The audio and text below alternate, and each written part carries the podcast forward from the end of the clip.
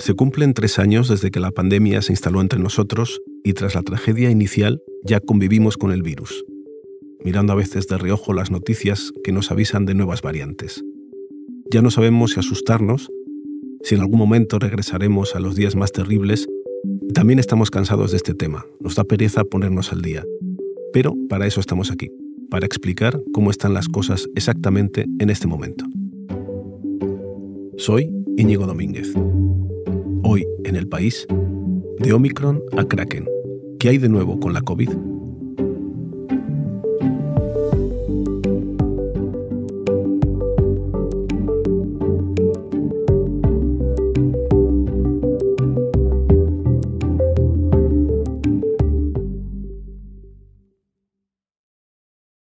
Quien más sabe sobre esto es mi compañero de la sección de sociedad, Pablo Linde. ¿Qué tal, Pablo? ¿Cómo estás? Hola, muy bien, no me quejo. Eh, el kraken es eh, un monstruo marino de la mitología escandinava que suena terrible, pero es el nombre que le han puesto a la última mutación del, virus de la COVID. ¿no? Eh, ¿Es para preocuparse con este nombre tan tremendo? Primero hay que ver quién se lo ha puesto. Se lo ha puesto un profesor de biología canadiense eh, pero oficialmente, digamos, no se llama así. Oficialmente tiene un nombre mucho menos sexy que es XBB1.5. Precisamente para mm, poder hablar de ellas con más naturalidad hay gente que le pone nombres y no es el primer nombre oficioso. Hemos tenido un perro del infierno, hemos tenido una pesadilla, hemos tenido un centauro, que no son las terminologías oficiales que usa la Organización Mundial de la Salud, que usa letras griegas normalmente no han sido ni tan pesadillas, ni tan monstruosas, ni tan infernales estas variantes. Y con la XBB 1.5 habrá que ver qué pasa. Esto no es una variante en sí misma, es una mutación de una recombinación de dos sublinajes de Omicron. A ver si me sigues. Omicron es la variante que se instauró en todo el mundo hace aproximadamente un año, año y pico, y a partir de ahí no se ha considerado que haya mutado lo suficiente como para considerar otras variantes. Y ahora vamos, ¿es grave? ¿Es preocupante? Ahora mismo eh, esta nueva sublinaje está por, eh, sobre todo en Estados Unidos, es donde, donde tiene más presencia. Allí ha crecido rápido. Eh, se ve que es más contagiosa, pero es que siempre tiene que ser más contagiosa una variante para imponerse a las anteriores, porque si no se impondría. Con lo cual esto de alguna forma es una obviedad. Si no, si no es más contagiosa, no, no, no crece y no se impone ya está por Europa y veremos aquí hace lo mismo. ¿Es peligrosa? No parece que esté causando más hospitalización y más eh, gravedad que las anteriores. Pero como siempre, pues tendremos que estar pendientes de lo que sucede. Claro, al, oírte este despliegue de erudición que me acabas de hacer y oírte hablar de sublinajes, es verdad que tú tienes ya años de experiencia, te has tragado toda la pandemia informando de esto y en las primeras eh, ruedas de prensa de Fernando Simón tú ya estabas allí. Tenemos que estar preparados, tenemos que estar previendo todas las posibilidades, pero obviamente tenemos que ser realistas en lo que se va implementando. Y la realidad ahora es que esta enfermedad se transmite poco entre personas. Pues sí, ya, ya hace tiempo de esto que escuchamos. Eh, lo que hemos visto en estos tres años es que al principio, pues quizá pecamos de ser muy prudentes y la cosa se desbordó, pero nosotros siempre hemos querido ir informando con pies de plomo porque lo que decía antes, las variantes no siempre han sido más graves. De hecho, desde que comenzamos la vacunación, cada nueva ola ha sido menos grave que la anterior, ha causado menos hospitalizaciones y menos mortalidad, incluso habiendo muchos millones de contagios. El verano pasado se calcula que pudimos tener como unos 12 millones de contagios de COVID y sin embargo, pues bueno, hubo obviamente gente que enfermó gravemente, hubo gente que falleció, pero fue mucho menos grave que cualquier otra ola. Y eso referido aquí a España, estamos viendo que en otros países en los que la situación epidémica es distinta, pues también lo que está pasando en los hospitales es muy distinto, como estamos viendo ahora en China, por ejemplo. Eso te quería preguntar, ¿qué está pasando en China? En China está pasando lo que tenía que pasar una vez que han levantado sus políticas hiperrestrictivas de, de COVID. Allí decidieron, una vez que, se descubrió el coronavirus, que iban a atajarlo, que no iban a dejarlo avanzar con unas eh, políticas draconianas, con unos encierros y unas cuarentenas totalmente bestiales que han estado sufriendo la población durante tres años. Con la Omicron, que es muy contagiosa, esto no ha sido suficiente y el virus ha empezado a propagarse y ha llegado un momento que no era sostenible. Y de la noche a la mañana, en diciembre, el gobierno chino dijo que se acababa esta política de COVID-0, que volvían a la vida normal. y cuando dejas al virus otra vez circular, pues lógicamente se produce un estallido de contagios brutal en una población que no tiene la inmunidad natural que hemos ido adquiriendo nosotros con los contagios y además cuya población mayor, que es la más vulnerable, no está tan vacunada como la nuestra. Entonces están teniendo un problemón de contagios y de hospitalizaciones de gente vulnerable que es lo que nosotros ya tuvimos aquí hace tres años. Entonces se equivocaron con estas medidas tan drásticas porque al principio parecía que, fíjate, China, claro, como es una dictadura, pueden hacer lo que quieran, en cambio aquí las democracias no, pero ahora con perspectiva quizá no fue una buena decisión. Se equivocaron sin duda al tratar de mantenerlas durante tanto tiempo. Quizá al principio sí tenían sentido y otros países como Australia lo hicieron y les salió bien. Es decir, eh, está circulando un virus que no conocemos, que puede hacer mucho daño, vamos a tratar de que su impacto sea el mínimo hasta que tengamos vacunas que nos protejan.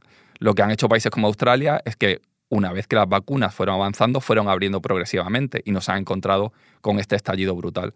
China ha tratado de seguir manteniendo esto indefinidamente y es imposible. El virus eh, hemos visto que se transmite de una forma que no puedes dejarlo fuera de tus fronteras. Eso te quería preguntar ahora. Eh, ¿La ola de China crees que va a repercutir aquí, en Europa? De forma directa no parece que vaya a repercutir, porque por suerte los linajes, sublinajes y variantes que están circulando por China son los mismos que ya teníamos aquí, por lo menos con la información que tenemos, que eh, con China siempre hay que ponerla un poquito en entredicho. Nosotros ya tuvimos olas eh, con, este, con esta variante, la de verano que mencionaba antes, por ejemplo.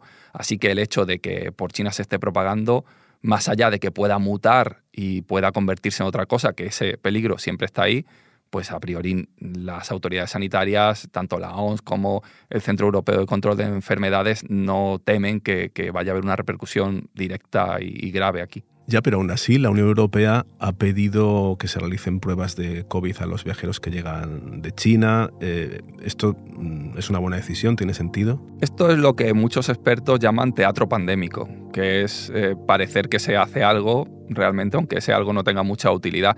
Yo creo que ya después de tres años de pandemia, todos deberíamos ser conscientes de que las medidas en el aeropuerto no sirven para nada o para casi nada. Recuérdame por qué, por qué no sirven para nada. Para empezar, porque como decíamos antes, las variantes que circulan por China ya lo hacen aquí, con lo cual poner esa barrera no sirve para nada. Para seguir, porque el hecho de tener una prueba de vacunación tampoco es útil porque hemos visto que estando vacunado te puedes contagiar, aunque reduzca las posibilidades y sobre todo reduzca la probabilidad de enfermar gravemente. Pero es que hasta octubre teníamos esas pruebas en vigor para, países que no eran de la Unión Europea y eso no impidió que llegase la Omicron, que hubiese olas de Omicron. El virus circula y, y no se ataja de esta forma. Y además, si tenemos en cuenta que incluso si alguien llega da un, test positivo de los que se hacen en el aeropuerto, se descubre que tiene coronavirus, no hay ningún tipo de medida restrictiva. Él puede seguir haciendo vida normal, llegue desde China o desde Estados Unidos o de, donde sea. Puede incluso no llevar mascarilla en los sitios donde no es obligatoria, cosa que, no, no, es que crea que deba hacer otra cosa, pero esto le quita todavía más efectividad a estas medidas aeroportuarias que son un poco, yo creo, una pantomima. Claro, también quería preguntarte eso sobre lo que se puede hacer ahora o lo que no. Yo no sé si soy el único que ya no se acuerda cómo son las reglas en, este momento, ¿no? Porque han ido cambiando. Por ejemplo, si ahora, después de hablar contigo, mañana me dices que tienes COVID, eh, pero yo no tengo síntomas, me hago un test, pero doy positivo, ¿qué hago? ¿Vengo a trabajar? ¿No vengo a trabajar? ¿Solo si tengo síntomas? ¿Cómo es eso? A efectos prácticos, hoy el COVID se, se trata como si fuese una gripe en el sentido de si yo tengo gripe, voy a trabajar, pues depende de lo que me diga mi médico. Si el médico me da la baja, me quedo en casa. Si no tengo una baja, voy a trabajar. Otra cosa es que tu empresa te deje teletrabajar porque, por precaución. Y en ese sentido también está ahí la responsabilidad individual. Es decir, si yo tengo COVID pero no me encuentro fatal y puedo trabajar, bueno, ten cuidado con la gente que tienes en tu entorno. Usa mascarilla, procura no estar cerca de vulnerables son medidas que cada uno tenemos que responsabilizarnos, pero digamos que no es obligatorio ni aislarse, ni cuarentenarse, eh, ni nada parecido. Lo único obligatorio que hay hoy en día es llevar mascarillas en centros sanitarios y transporte público para todo el mundo. Para los demás es responsabilidad. Ya tenemos fecha para la cuarta dosis de la vacuna COVID. Mariola, ¿qué tal? Muy buenas tardes. El 26 de septiembre, 3 millones de Esto que escuchamos es la noticia de nuestros compañeros de la SER en septiembre anunciando la vacunación de la cuarta dosis. Con esta nueva dosis, eh, yo por ejemplo me la pongo, es obligatorio ponérsela, ¿quién se la tiene que poner? No, obligatorio no es, como no ha sido ninguna. Es recomendable para personas mayores de 60 años. Sabemos que el coronavirus a quien más daño hace son a los mayores. Cuanto mayor y más comorbilidades tengas, pues más riesgo tienes de sufrir la enfermedad grave. Y ahora hay una vacuna que es más efectiva contra Omicron y las autoridades sanitarias están insistiendo en que estas personas de más de 60 años se las pongan.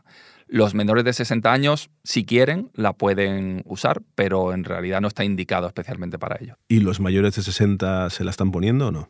Pues no tanto como, como antes. Ahora mismo llevamos ya unos cuantos meses de vacunación y solo se la han puesto un 55% cuando las cifras que teníamos de la primera eran pues cercanas al, al 100 y, y, los refuerzos anteriores pues muy superiores, pero ahora mismo la gente empieza a estar cansada, parece. Sí, además es que esta cuarta dosis es de refuerzo, ni siquiera te la piden cuando vas a viajar, ¿no?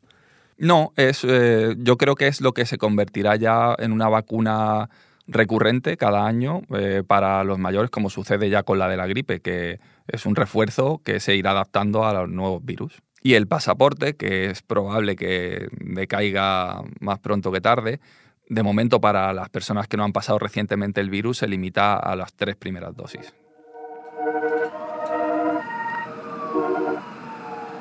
Es el Hospital La Paz en Madrid. Los virus respiratorios han aumentado un 30% la asistencia a urgencias. Fila de camillas hoy en el Hospital San Juan de Espí. De todos modos, aunque la COVID ya no es la amenaza de tres años y estemos en otro momento, eh, lo cierto es que estos días los hospitales vemos que están llenos. Sí, están llenos porque es invierno y todos los inviernos los virus respiratorios hacen, hacen daño y las urgencias están saturadas y hay un problema en el sistema sanitario que es una pescadilla que se muerde la cola con una atención primaria que estamos viendo muy afectada. Esto hace que la gente vaya cada vez más a urgencias y hace que estas estén cada vez más saturadas, pero no hay ni mucho menos un problema en las UCIs o de camas hospitalarias como los que tuvimos en 2020 o 2021. Pablo, y en cuanto a las residencias, que fue uno de los puntos más trágicos en, la pandemia, ¿cómo, ¿cómo está la cosa? Las residencias son sin duda los lugares más vulnerables y por el momento están conviviendo con la misma variante que provocó la hora del verano. Si llega aquí la XBB 1.5, la famosa Kraken, se confirma que es más contagiosa, pues quizá habría que revisar algún protocolo y si vemos que es más grave, pues quizá volver atrás en alguna cosa, pero de momento las personas mayores que viven en residencias tienen que ser especialmente cautelosas, igual que lo están siendo hasta ahora. Y la COVID, que ya ha venido para quedarse entre nosotros, mm, ya va a ser algo que nos va a acompañar siempre, va a estar siempre ahí, periódicamente, cada año va a haber vacunas. La COVID no va a desaparecer, esto ya está clarísimo. Y si vemos los antecedentes, el resto de coronavirus con los que convivimos son catarros. Quizá con el tiempo, pues la COVID sea un catarro más al que no le prestemos más atención que a un resfriado común. De momento eso no es así. De momento está causando todavía mortalidad. Hay gente que, muere de COVID, miles de personas eh, a lo largo del año. Porque sobre todo las personas más vulnerables y que tienen otras enfermedades, pues el virus sigue siendo ah, peligroso para ellas. Tampoco podemos descartar que de repente salga una variante más peligrosa y nos fastidie la vida. Y esto es un peligro inherente a cualquier virus, a la gripe, que causa de vez en cuando epidemias muy, muy graves.